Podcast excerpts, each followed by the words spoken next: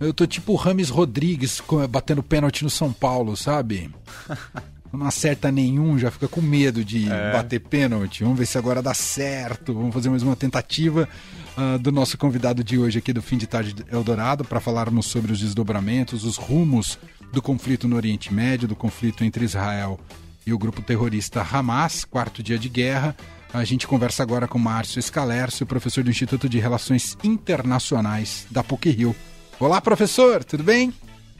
Boa tarde, está me ouvindo? Agora sim, professor, como é bom te ouvir. Nunca desejei tanto te ouvir, professor. Pois é, mas esse negócio aí do Ramos Rodrigues, eu não tenho nada com isso não, porque eu sou botafoguense, vou logo avisar. Pô, tá numa fase boa, hein, professor? Pois é, segue o líder. Excelente. Bom, o professor está aqui com a gente para falarmos sobre o conflito no Oriente Médio entre Israel e o Hamas, chegando ao quarto dia de guerra. A gente tem uma notícia importante, claro que isso já estava sendo uh, analisado, avaliado desde o princípio dos ataques, né, quando ocorreram no sábado, professor, se na contraofensiva de Israel, se de fato uh, Israel partiria é, para uma incursão terrestre sobre a faixa de Gaza. Há uma notícia hoje publicada agora aqui pelo Estadão que Israel diz que vai partir para essa ofensiva terrestre com ataques maiores e mais severos. Quero te ouvir inicialmente o que isso pode significar para os rumos da guerra. Veja, antes de mais nada, eu acho que eu tenho obrigação de condenar duramente, aliás, como a maioria das pessoas razoáveis estão fazendo, a ação do Hamas, que vitimou uma quantidade bastante grande de civis em Israel. É, isso não, não, é justificável é, sob qualquer ponto de vista. Isso nos, nos leva um, de volta para um passado tenebroso, que é o passado da Segunda Guerra Mundial, em que civis eram mortos indiscriminadamente por bombardeios aéreos ou coisas desse tipo. Então, evidentemente que isso precisa ser condenado e isso, de fato, foi um ato terrorista de grande magnitude. É, então, essa é a primeira questão, que é uma avaliação de natureza moral, fundamentalmente. Mas uh, essa situação de invadir uh, o território de Gaza, é, a, é, todo mundo está tá falando isso, então acho que as pessoas já sabem mais ou menos. Gaza é um lugar densamente povoado. É, é, prédio sobre prédio, do lado de prédio, envolvido por prédio.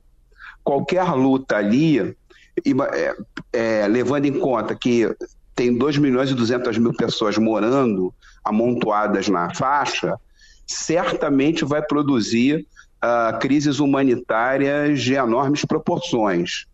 É, quer dizer, é, na, é, o problema é que quando o conflito começa, é a lógica do conflito que predomina.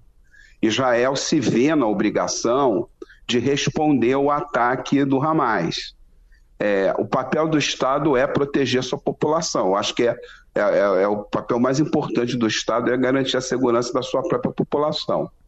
Porém, uma, uma invasão por terra em Gaza vai trazer, de fato, situações de violência inusitada. Porque esses ataques vão acontecer sob cobertura aérea, sob cobertura de artilharia, cada resistência que for encontrada vai ser bombardeada, vai ser neutralizada, e dificilmente isso vai acontecer sem envolver massas da população civil. Então, de fato, a situação é bastante preocupante. Uhum. Bom, a, na retórica, Israel e próprio Benjamin Netanyahu fala que dessa vez há o objetivo de exterminar o Hamas. Isso é viável, professor? Acabar com o grupo terrorista? Eu acho, uh, quer dizer, eu não tenho as informações é, das forças de segurança de Israel, mas eu acho que isso é difícil é bastante complicado, ainda que o Hamas esteja meio que encurralado ali em Gaza, nada impede que, do mesmo modo que eles levaram uma quantidade imensa de material bélico para lá, para montar esse ataque que eles montaram, esse ataque certamente levou tempo sendo preparado, as pessoas sendo treinadas, recebendo equipamentos de fora, de, quer dizer, ludibriando o sítio que, que, que, vai, que, que Gaza é, sofre, isso não impede que militantes do Hamas, desde agora, desde esse minuto, estejam sendo enviados para fora da faixa de Gaza, para caso de fato aconteça esse ataque terrestre israelense, é, essas pessoas sejam preservadas.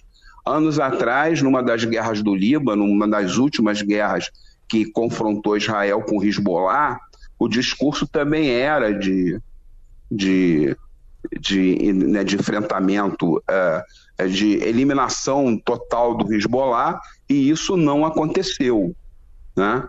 Uhum. Então, uh, uh, eu não sei se essa, se essa, é, essa ameaça é, é, é, é claramente viável, né? Uh, mas, uh, enfim, como eu disse, o que predomina é a lógica do conflito e a, as forças é, de segurança têm suas táticas para tentar alcançar os objetivos que elas estabelecem para elas próprias. Uhum. Bom, Israel já declarou que retomou controle, o controle das áreas invadidas ali no território uh, de Israel e agora realiza uma contraofensiva bastante dura ali na, na, na, faixa de Gaza. O Hamas está acuado nessa né, possibilidade também de bloqueios, de corte de, de, de abastecimento de água, energia, até de comida. Uh, isso tende a levar a, a, a, uma espécie de rendição do Hamas ou a busca de uma negociação, até porque o Hamas tem sob seu domínio alguns reféns israelenses. Professor, o senhor acredita que pode rumar para esse sentido o conflito? É, essa questão dos reféns eu tenho certeza absoluta que preocupa bastante uh, os cidadãos de Israel. Uh, há, uma, há uma prática é, lá na, na, no país né, de tentar proteger é, os seus cidadãos a todo custo. O exemplo disso foi a, uma coisa também que todo mundo está tá mencionando, aquela troca que houve, né, em que um soldado israelense é apanhado como refém ele foi trocado por, por 100 prisioneiros, eu não me lembro mais o número, é, palestinos. É, é, então, há, há, uma questão que pode moderar uma invasão por, ser, por terra é se isso ameaçar a, a, a, a vida desses reféns, que são muitos reféns. É, é, quer dizer, é, é, a, eu creio que esse tipo de preocupação, na verdade, eu espero, que, eu creio e espero, né, uhum. que esse tipo de preocupação esteja nos cálculos dos militares que estão planejando essas operações. É evidente que o Hamas deve ter escondido essas pessoas do modo mais engenhoso que ele pode, que ele consegue, mas como nós sabemos, Gaza é um lugar pequeno, Uh, enfim, é, é, essa questão dos reféns é um problema é, bastante significativo é, para os planejadores militares de Israel e a eliminação deles, algo que eu espero que não aconteça de maneira nenhuma, é, pode ser uma ameaça que o Hamas faz é, com o objetivo de intimidar as autoridades israelenses e procurar evitar a invasão. Uhum. Ah, isso que o senhor destacou há pouco, né, da complexidade da invasão por terra ali na, na faixa de Gaza, né, dada a densidade populacional e a própria ocupação ali do território, ainda um outro aspecto que eu acho que vale ser mencionado, professor, queria te ouvir sobre isso, sobre o Hamas se estar é, infiltrado em meio aos civis, o que coloca, ah, o que torna a população palestina ainda mais vulnerável, não é, professor? É porque como é, é, é, acontece o seguinte, tem um militante do Hamas que mora aqui no meu conjunto residencial no quarto andar. O problema não é nem que ele está infiltrado, o problema é que ele mora ali, você está entendendo? Uhum. É, enfim, é claro que se tira proveito disso, por um lado, mas por outro lado é porque é a situação de Gaza. A Gaza está cercada, está isolada já há alguns anos, e as pessoas não têm controle sobre o que acontece lá dentro, o que acaba o, o Hamas tirando, tirando proveito dessa situação, é, tirando vantagem dessa situação. Então, ah, eu vou fazer um ataque de precisão, onde o míssil vai entrar pela janela da casa do sujeito e vai, eu vou mandá-lo para o inferno. É, mas aí a explosão vai afetar os apartamentos em volta em que moram civis que não tem nada com isso e que não podem proibir o sujeito de morar ali, até porque ele está armado. Então, quer dizer, é, é uma situação infernal, é uma situação impossível. É, nós que estamos aqui no Brasil, que temos os nossos problemas e uma lista deles, na verdade, Sim. a gente eu acho que nós não temos com, condições de conceber o que é que, o que, é que essas pessoas estão passando. Né? É, primeiro, é, conceber o grau de, de medo né, e de ira é, dos israelenses por causa do, da ação é, que aconteceu é, que deu origem a esse conflito imediato. E, por outro lado, o sentimento das pessoas que moram em Gaza. São 2 milhões e 200 mil pessoas que não têm para onde ir. Então, realmente, é, é uma situação é, impossível. É, não é razoável de, de modo nenhum. Né? Uhum. Para a gente fechar, professor, queria te ouvir sobre o senhor muito bem, né, aqui no início da nossa entrevista, eh, já de antemão condenou o tipo de ação feita uh, pelo Hamas, que tem uh, por ideologia né, a aniquilação de Israel, portanto, não só meios terroristas, mas uma ideologia baseada nisso. Uh, falta ao governo brasileiro, especialmente ao presidente Lula, a mesma percepção? Olha, eu tenho a impressão que não. A, a nota que o governo brasileiro soltou é, isso não impede que outros membros do governo fazem, falem bobagem, é, diga-se de passagem. Mas a nota que o governo brasileiro soltou deixou claro, na minha opinião, que considerou o ataque do Hamas um ataque terrorista. Não é verdade que o governo brasileiro é, é deixou de lado ou, ou amenizou a sua, a sua posição em relação à questão. É, que, é, basta ler a nota que as pessoas vão ver isso.